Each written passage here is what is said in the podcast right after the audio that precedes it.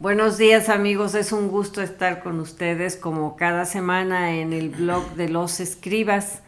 Este día hablaremos de un tema muy interesante, hablaremos acerca de la luna.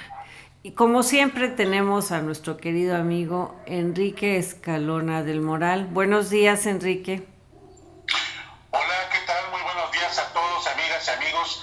Bienvenidos este domingo 23 de mayo de 2021 aquí en La revista semanal. Y hoy andamos, eh, no precisamente, como dicen, no andamos en la luna, sino sobre, acerca de, en, entre y demás de la luna. Así es, también tenemos como siempre a Alberto Calderón. Hola, ¿qué tal? ¿Cómo están? Buenos días. Hoy, como decía muy atinadamente Enrique, estamos sobre la luna. Y bueno, yo medio en la luna, no crea. Pero este, pues es un tema muy eh, recurrente de los poetas, de los escritores, de los científicos, ¿no? La luna. De los enamorados. Sí, exactamente. Y, y, este, y bueno, pues es un tema que, que vamos a explorar poco a poco, ¿no? Este, para empezar, pues vamos a decirles que es un satélite de la Tierra, el único uno de los más grandes del sistema solar. Este, es de una dimensión aproximada de un, cuarto de la Tierra, de su masa. Y, este, y bueno, hay muchas leyendas y mitos sobre ella, ¿no? Así es el tema. Entonces, pues adelante, Mari Pues, ¿qué podemos decir de la Luna? Es, el, como ya dijimos, es el centro de atracción de los enamorados que siempre le dicen, debajo el sol, la luna y las estrellas. Hay una canción que por ahí dice así.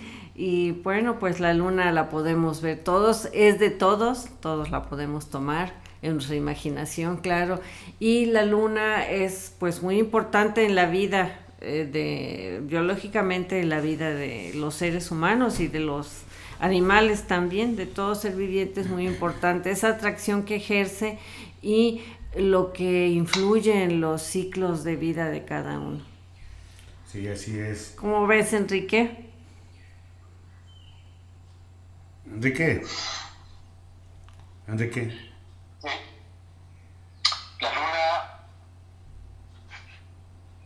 es eh, un tema interesante porque la luna siempre ha estado ahí, siempre ha estado en la vida del ser humano, y así como el sol, aunque esto evidentemente no no calienta y bueno, la luna dicen que por ahí la habita un conejo, dicen que es de queso, dicen que es pálida porque hace vida de noche o que tiene un lado oscuro, así como algunos de nosotros.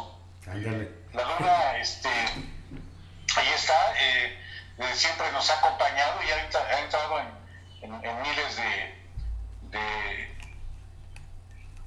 aspectos, ya, lo dice Mari Carmen ahorita, hablando de, cómo influye o cómo ha influido.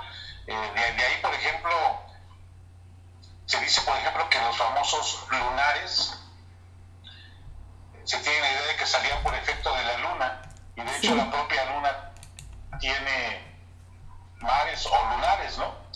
Eh, eh, que son espacios como, como llanuras que tiene la luna y que se conocen como como, como mares, ¿no? De, ahí vienen Maria, o las Marias, y hay luna, la luna tiene terrenos son las lunares de la tranquilidad, de la tempestad, de los humores, de las crisis, de las lluvias, y de hecho, eh, en este mar de la tranquilidad es donde se supone que aterrizó el, o el, el, el cohete el 26 de julio de 1969. Así es. Este, decía Jaime Sabines, la luna se puede tomar a cucharadas o como una cápsula cada dos horas. Es, una, es buena como hipnótico y sedante y también alivia a los que se han intoxicado de filosofía. Un pedazo de luna en el bolsillo es el mejor amuleto que la pata de conejo. Sirve para encontrar a quien se ama, para ser rico sin que nadie lo sepa y para alejar a los médicos y las clínicas. Se puede dar de postre a los niños cuando no han dormido, y unas gotas de luna en los ojos de los ancianos pueden ayudar a bien morir. Pon una hoja tierna de la luna debajo de tu almada y mirarás lo que quieras ver. Siempre lleva un frasquito del aire de la luna para cuando te ahogues y dale la llave de la luna a los presos y a los desencantados, para los condenados a muerte y para los condenados a la vida. No hay mejor estimulante que la luna en dosis precisas y controladas. Así veía la luna Jaime Sabines. Sí, un poema, un poema icónico, un poema muy representativo de la conocido de, este, de, de Jaime Sabines. Y bueno, se ha escrito también mucho sobre la luna en una antología que, que, este, que publica precisamente Manantial entre Arenas. Dice la luna, el ocaso es la puerta de la casa de la noche, con estrellas al derroche, es así como despierta. Es naturaleza muerta, pues la luna nos la envía para que duerman día y viva llenas de ansias, el piso tendrá fragancias literarias de poesía. Del maestro Mario Millán, este hermoso.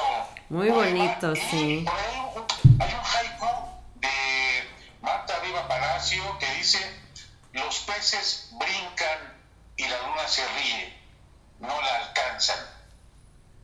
Muy bien, excelente, excelente. Pues las lunas están de colores, también tenemos la luna azul, la luna roja, la luna de la cosecha, la luna del amor, la luna de queso, ya lo dijiste, la luna de miel, todas esas acepciones que tiene la, la palabra luna y el referente, ¿no? Que todos nos, nos encanta, esa atracción que tiene que nos encanta contemplar la luna. Esto es algo, pues también fisiológico.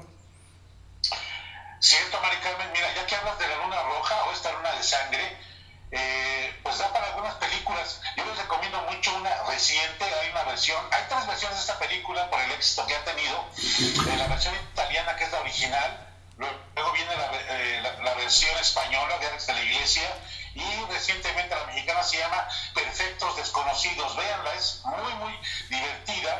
a partir de una, de una luna de sangre se reúnen unos amigos y por parejas y tienen sus celulares y empiezan a jugar a leer el, último mensaje o contestar en, público la llamada que reciban y se arma todo un día. Una película muy interesante, muy, muy, este, muy divertida. Y ya que hablas de la famosa luna de miel que tiene que ver con este momento placentero, diría yo, después del, del, primer mes de matrimonio y que se alarga, existe la parte contraria, una película muy recomendable también de de Roman Polanski que se llama Luna Amarga y podemos ver cómo transita una relación de pareja de, desde la luna de miel hasta volverse una luna amarga, donde, incluso una, una acción que puede parecer muy erótica al principio, después se vuelve deleznable e incluso rechazable por parte de, ellos. Muy interesante, no se pierdan Luna Amarga de, de, Polanski. Y, y, bueno, ya que hablamos, seguimos hablando de la luna, yo recuerdo dos imágenes en el cine estupendas del cine silente de Georges Méliès, seguramente todos lo hemos visto, esta, esta imagen de la luna que es cuyo ojo es atravesado por un cohete, ¿no? Sí, Exacto. Sí, sí. También esa, esa imagen eh, de, de Georges Méliès del viaje a la luna, que por ahí hablemos también, hay un libro de Julio Verne que es precisamente el viaje a la luna, y, y vino a mi mente también esta esplendorosa luna que se ve detrás de E.T., el extraterrestre, cuando va en la bicicleta ascendiendo y detrás hay una luna maravillosa. Es otra figura icónica dentro del cine. Sí, así es. Sí, pues la luna da para mucha inspiración, todo el tiempo nos ha inspirado. Y esto de la luna roja, pues es por efecto de los rayos solares. En octubre están las lunas, dice que octubre, la luna, ¿cómo? en octubre las lunas son más bellas, no recuerdo cómo va la, la, la frase, pero esta luna eh, que es tan grande es la llamada luna de la cosecha, que la gente del campo la aprovecha, la, aprovecha la luz porque tiene hasta tarde, cuando no hay luz eléctrica en los campos, están lejanos, la luna, la, esta luna de la cosecha los ilumina hasta, pues, ¿qué será? Casi el amanecer. Y, o sea, ellos aprovechan para en la noche recoger la siembra, para sembrar precisamente, después recoger, barbechar todo lo que se hace en el campo, pero ayudados por la luz de la luna. Es la luna de otoño o luna de la cosecha. Sí, fíjense que quiero comentarles. Es correcto, tiene que ver evidentemente con, con las etapas de la luna, este, bueno, porque es protección, es fertilidad, y ya volviendo otra vez a estos lunares de, la luna, decíamos que era, se llaman Marias, la, el conjunto por, por, el latín, y curiosamente me hizo recordar esto de Marias a María. En, en la pintura, la, la, Virgen María siempre tiene como atributo la luna. Eh, la Virgen Apocalíptica, por ejemplo, dice una mujer vestida de luz con la luna a sus pies. Y normalmente vamos a encontrar a la Virgen María en la pintura, en las artes plásticas, con una luna, que es un atributo de eh, la Virgen María y también en muchas partes en, el, cristianismo, en el catolicismo, la, crucifixión siempre va a tener un sol y una luna en, las representaciones eh, pictóricas, digamos, ¿no? Entonces, y perdón, ya que hablabas también de las dimensiones de la, de la Luna, del tamaño, pues bueno, eh, eh, como satélite de la Tierra tenemos uno, pero Marte, por ejemplo, tiene dos, que es Phobos y, y, de, Demios se llama, o Demos, por ahí decir, Demos que tiene que ver con, con demonio, nombres raros, y bueno, otros planetas que tienen también lunas o satélites, que, son muchísimos, Saturno que tiene cerca de 200 y Júpiter más o menos 64, entonces este, si salimos al espacio, bueno, eh, hay, muchas lunas. Recordemos lo que dice Armstrong cuando pisa la luna, de un pequeño paso para el hombre y un gran, paso para la humanidad. Exactamente. Y su compañero eh, dice, o bueno, Armstrong mismo dice que se ve como una gran, eh, magnífica desolación. Desde ahí se ve todo el espacio y me hizo recordar otra enorme película Gravity, véanla para que se sientan en la luna y vean la, la, infinitud o, lo infinito que es el espacio para que sientan esa magnífica desolación.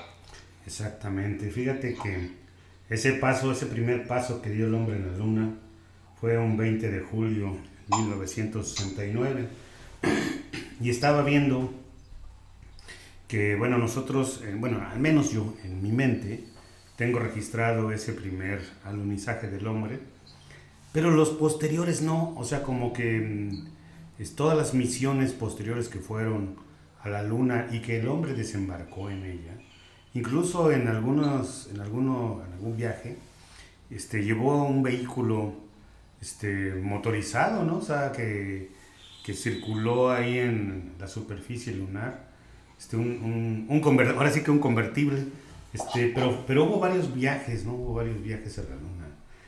Este, incluso se dice que, que, la del 69, ya ves que hay detractores que dicen que nunca se llegó a la luna y que todo fue un montaje norteamericano. Hay dos, tres autores eh, o documentales que hablan de, de, esta, de, este evento y dicen que nunca existió, pero bueno, ahí está. Stanley Kubrick, decían que Stanley Kubrick, ¿no? El de 2000 años viaja, no, recuerdo cómo se llama. del espacio. Odisea del espacio que él había grabado, bueno, que antes de morir, este, testificó, dijo, ¿no? Que confesó. Confesó que, este, que lo llamaron para, para hacer la grabación de la llegada del hombre a la luna. Bueno, este, después hay quien, quien dice que no, se crea una polémica que duró años. Y este, bueno, los posteriores viajes a la luna pues, demuestran que, pues que sí el hombre había llegado, ¿no? Porque el Apolo, ajá, adelante, el Apolo 12 llegó, este, alunizó. Después, este, el Apolo... Película, una película respecto, si no me recuerdo, el, el, Apolo, exacto, Apolo 12 Apolo no, 13. Apolo 13, el Apolo 13 no alunizó porque se quemó un tanque de oxígeno y tuvieron que abortar la misión para poder este, alunizar.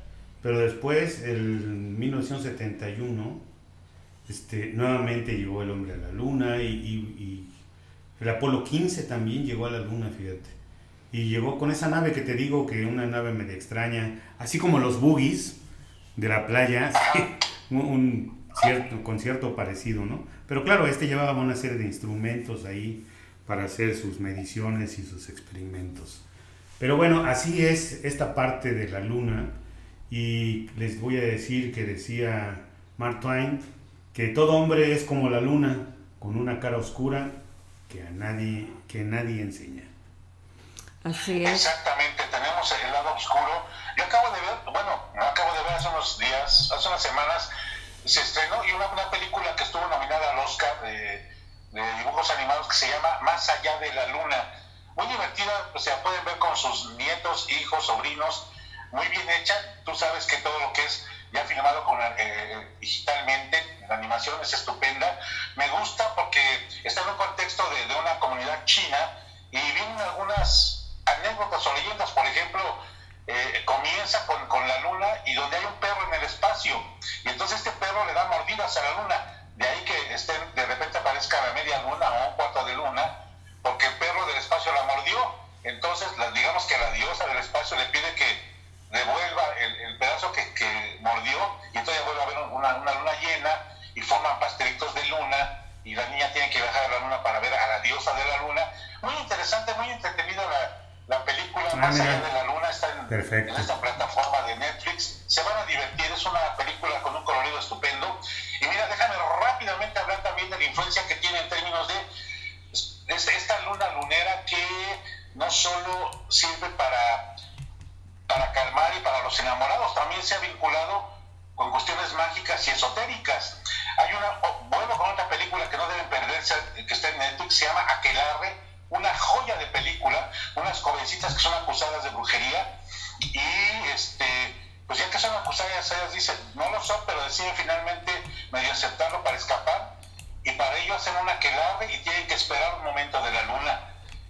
Una película extraordinariamente filmada, no se la pierdan, y la luna que ver mucho ahí. Se llama Aquelarre, y bueno, como siempre, recuerden muchas, por ejemplo, muchas recetas esotéricas que para conseguir novio, que pon, poner agua de calzón y no sé qué más, en la luna, ¿no?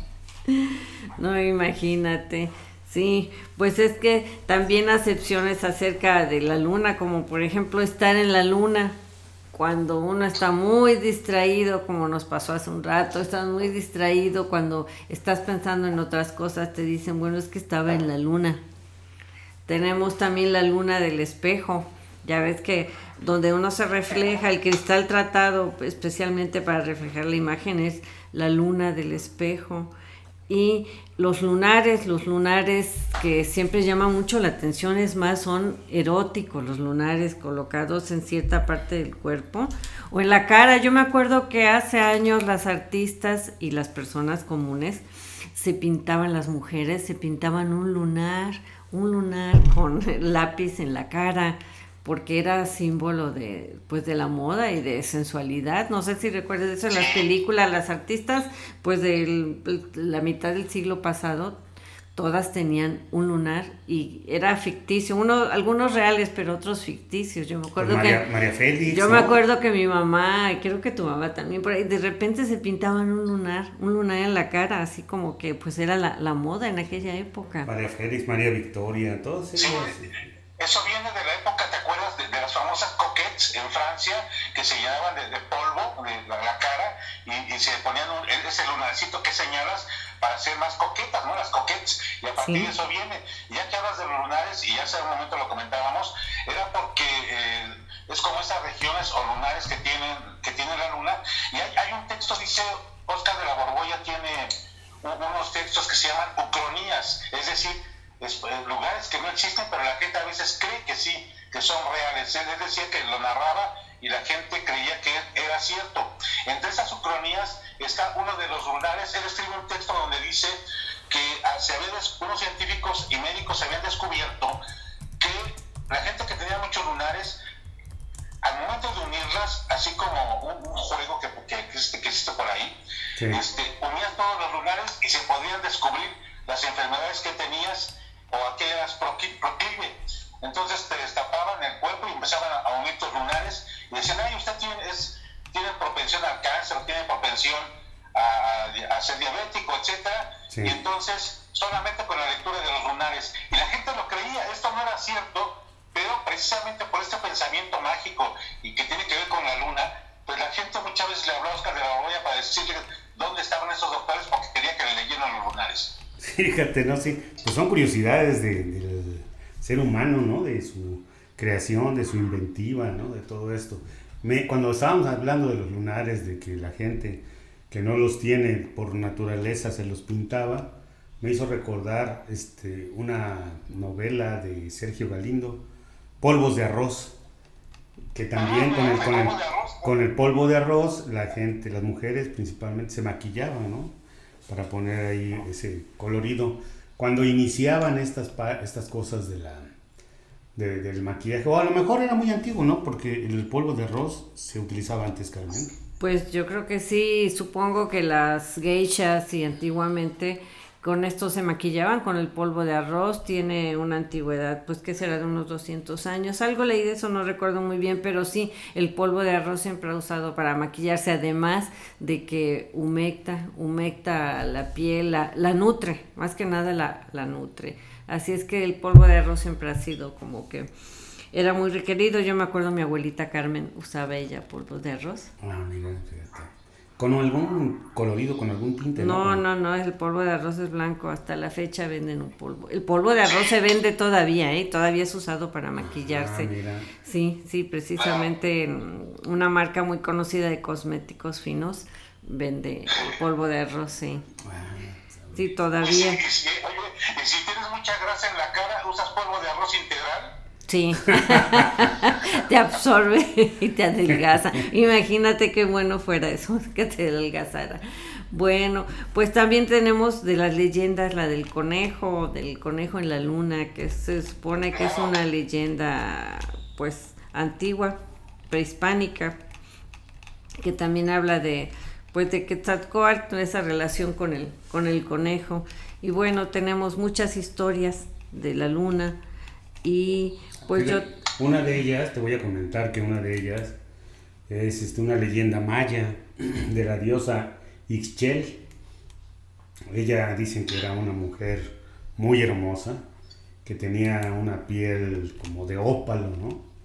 Y, este, y se la pasaba, pues yo creo que no tenía muchas cosas que hacer, pero se la pasaba en las tardes cepillándose su larga cabellera, ¿no? Y ahí está, cepille, cepille su cabellera. Y bueno, este eh, dice que Kinchi Aau, no sé yo pronunciarlo muy bien, disculpen, era el dios del sol y era inmune a sus encantos, pero él era el único a quien ella quería, o sea, se cepillaba su cabella, su cabellera, pero estaba este, pues con su enamorado que era el sol, ¿no? A medida que Ischel lo perseguía por el cielo en la cima de la tierra, empeoraba. Por eso venían las tormentas y los cultivos morían. Pero la diosa estaba tan enamorada que no se dio cuenta del desastre.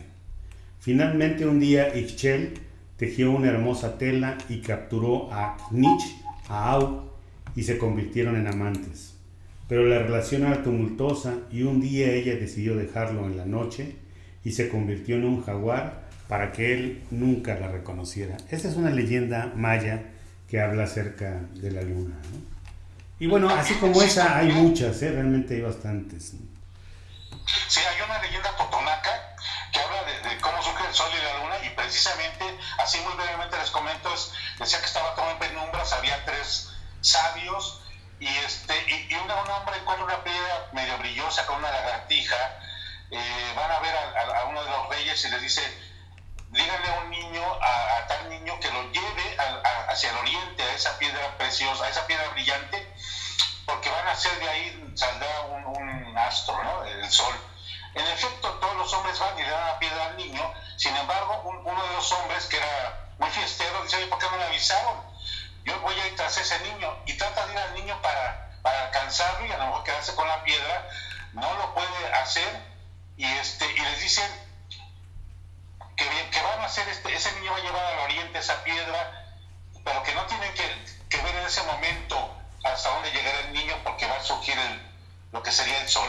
Pero uno desobedece, se sube un árbol y comienza a gritar cuando el niño eh, llega al oriente, al final del oriente, y ven, y ven todos cómo nace el sol, y detrás de él un, un, este, un sol más pequeñito, digamos, que es la luna, que es el hombre que fue persiguiendo al niño tratando de alcanzarlo. Es una leyenda totonaca, eh, está en un libro de relatos totonacos que produjo, publicó la SED, por ahí lo pueden encontrar seguramente en alguna biblioteca, y como bien señalan ustedes, hay muchas leyendas, y bueno, tal es así que eh, recién, ¿se acuerdan que en 78 encontramos a, a, a la Coyochauqui, a Coyochauqui, ¿no? Sí, Aquí sí, en la sí. Ciudad de México, que es precisamente que, la que representa a la luna y que fue todo un descubrimiento y bueno, todavía está ahí exhibiéndose.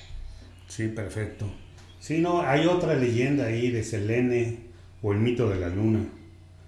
Dice que es el nombre de la diosa luna en la mitología griega y la luna y su contraparte en la mitología romana. En los mitos asociados con estas diosas de las entidades son emparejadas por el dios del sol. Se dice que el dios del sol viaja durante el día y Esia hace su viaje durante la noche. Selene tenía dos hermanos, el amanecer y el sol Helios. Selene era conocida por alar la luna todas las noches en una carroza plateada, con dos caballos de largo pelaje. Helios hacía lo mismo durante el día arrastrando el sol en una carroza de fuego.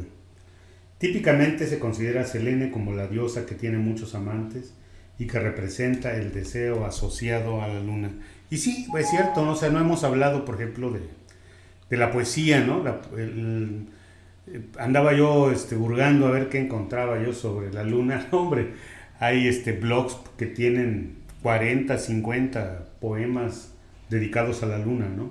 Y que bueno, algunos de ellos, si no bien son dedicados directamente a la luna, sí tocan el tema, ¿no? O sea, la luna es- es, es como uno de los Es elementos un lugar común de los poetas, ¿no? Por la misma atracción que, que genera sobre nosotros esa, esta cuestión de, pues, misticismo, también, pues, como diré, yo tengo algo que escribí acerca de la luna, se los voy a leer.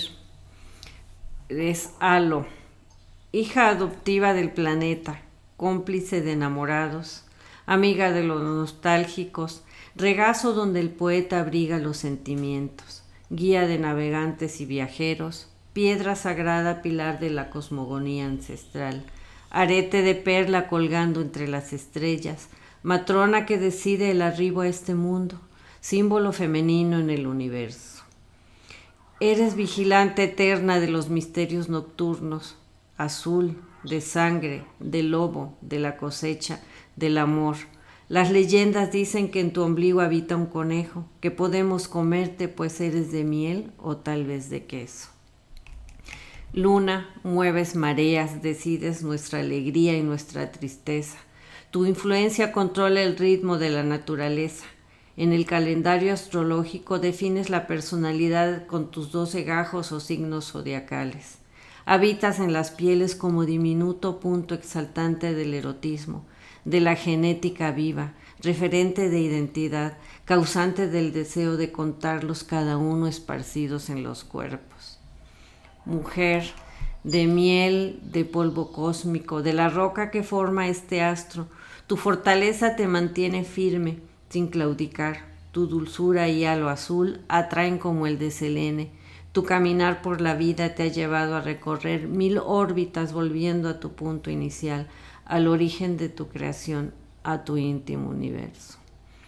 Ciclos que coinciden, luna y, luna y mujer, mujer y luna, 28 días para renovarse, cuatro fases que se repiten emulando las estaciones, flores y perfumes de primavera en tu infancia que madura dando frutos en el cálido verano, grandeza alcanzada tras el camino recorrido donde las hojas otoñales se arrebujan tu paso, y al fin la nívea presencia colma tus cabellos, en el pergamino de tu cuerpo queda guardada la sabiduría.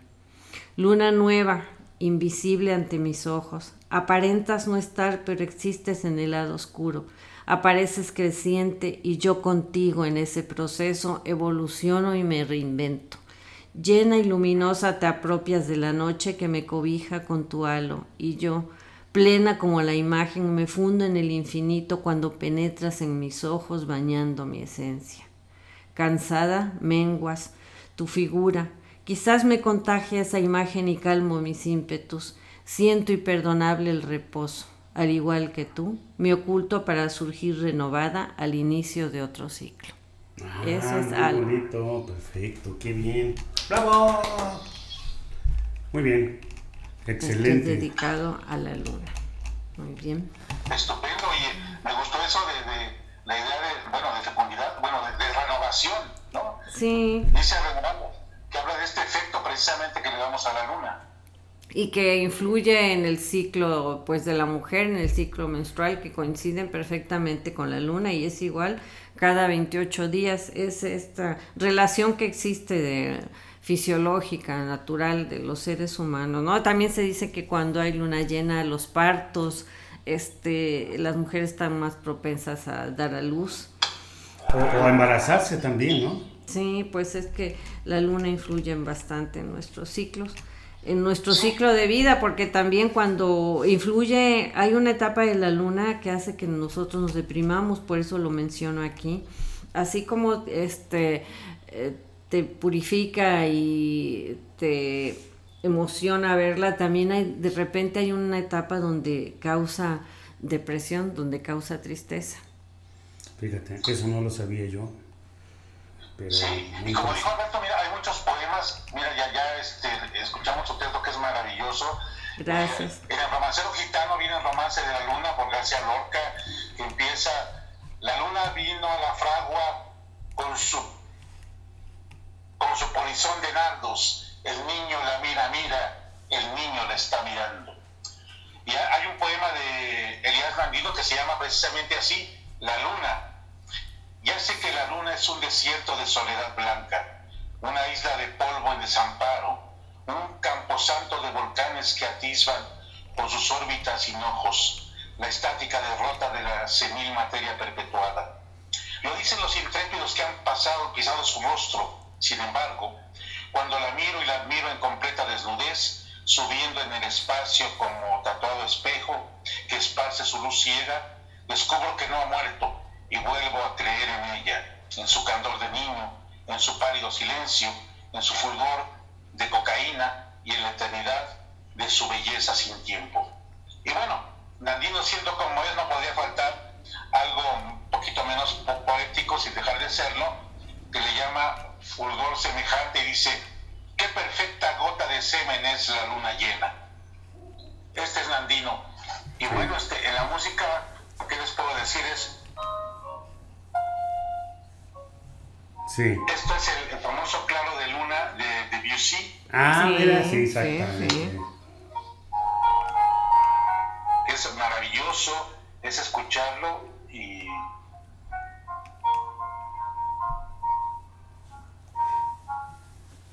Hay una poeta, Gloria Fuentes.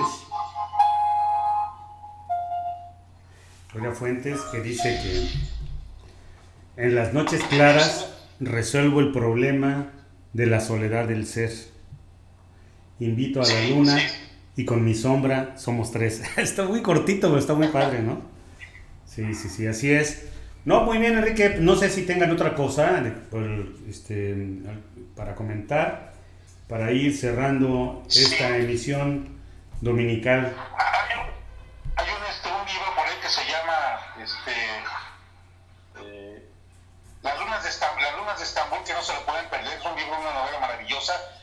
Parecido curiosamente a Acomoda para, Acomoda para Chocolate. Este, Sí. que hay recetas y se llama Lunas de Estambul. Eh, Sí. y, y habla de, de, de una mujer, una mujer turca que tiene que venir a casarse aquí a México a, a mediados de, a principios y mediados del siglo XX y este muy interesante hay una parte donde ella dice nací el día que bajé del barco en Veracruz Ah, mira. este. Es maravilloso esa Eso, eso le pasa a Y todos dice- y a todas. y dice, además por ahí, dice, eh, lo- los judíos eh, somos gente muy... Eh, deja, deja, aquí debo tener la cita en, en el libro, eso me gustó mucho. Eh, Sí. mm, aquí está. Dice,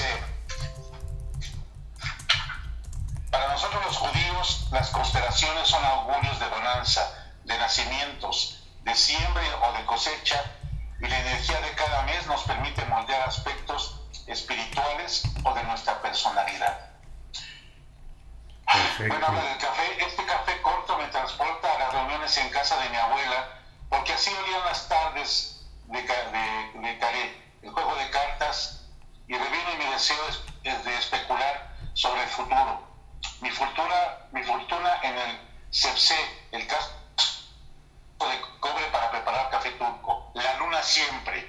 la siempre, Turquía en mis venas siempre. Una novela interesante de Sophie Goldberg que se llama Lunas de Estambul. Y bueno, eh, ya que hablabas eh, hace rato de, de, este, la luna de octubre, de las, dicen de, de las lunas de octubre es más hermosa, hay una canción que se llama Celos de Luna, que es también, ¿no? Luna que ves por la ventana, etcétera, etcétera, es maravillosa. Y bueno, hay una canción eh, también muy buena, muy popular, este... Sí.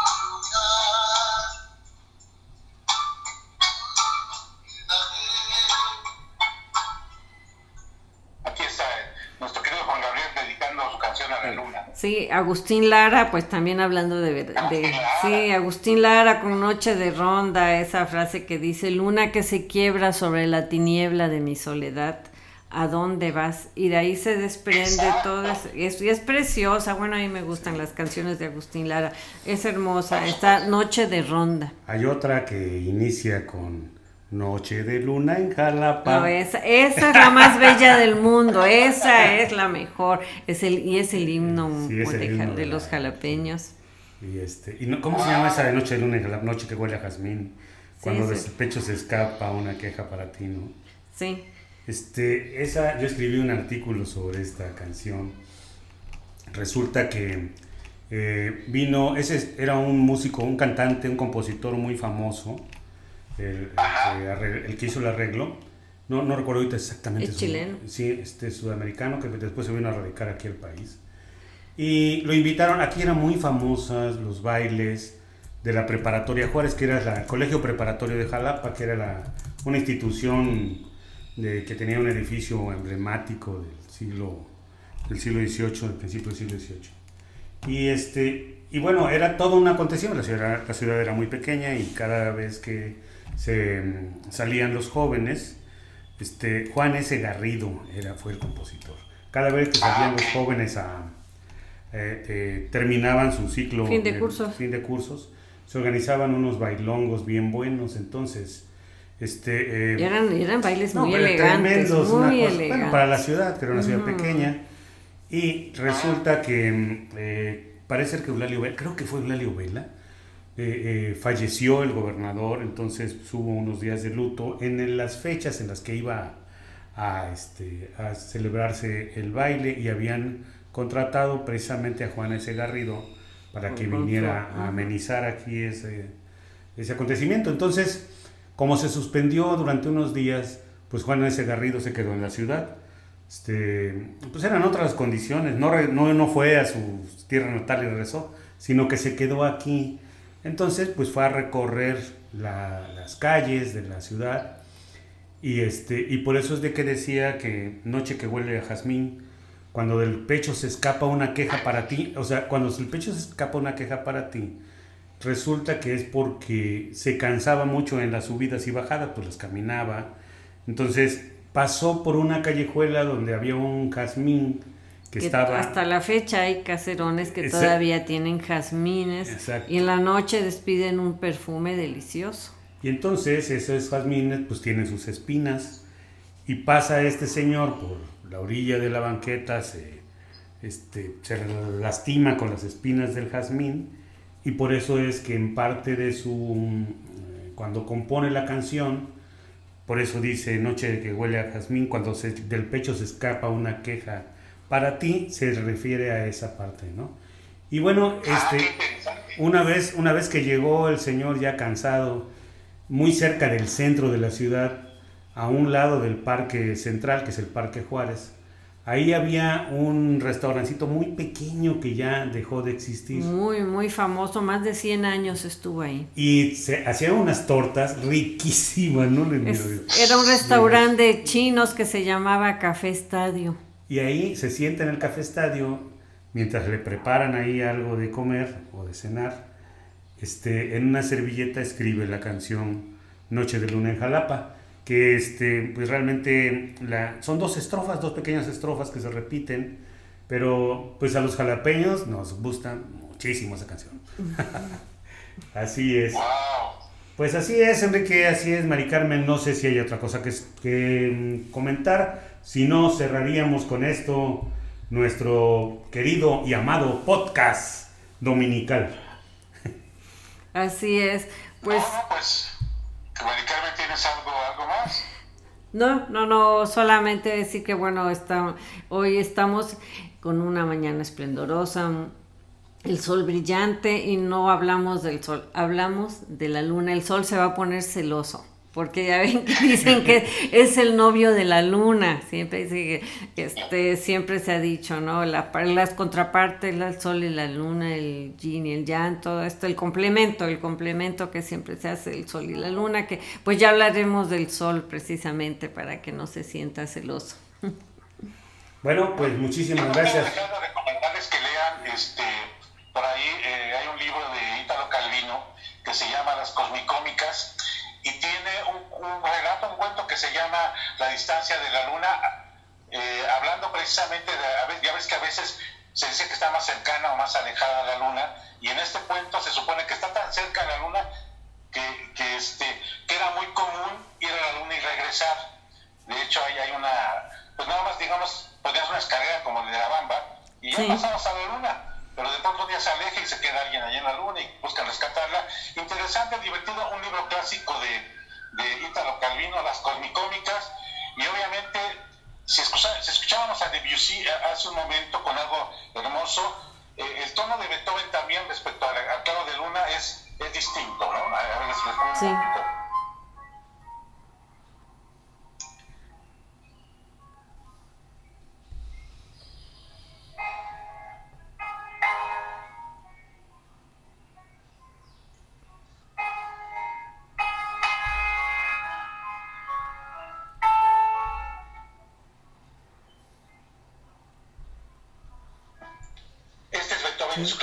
Exacto. Mi mamá lo, lo tocaba muy seguido. Cuando yo era pequeña, ella tocaba muy bonito el piano y era una de sus favoritas. Ahorita me hiciste recordarlo.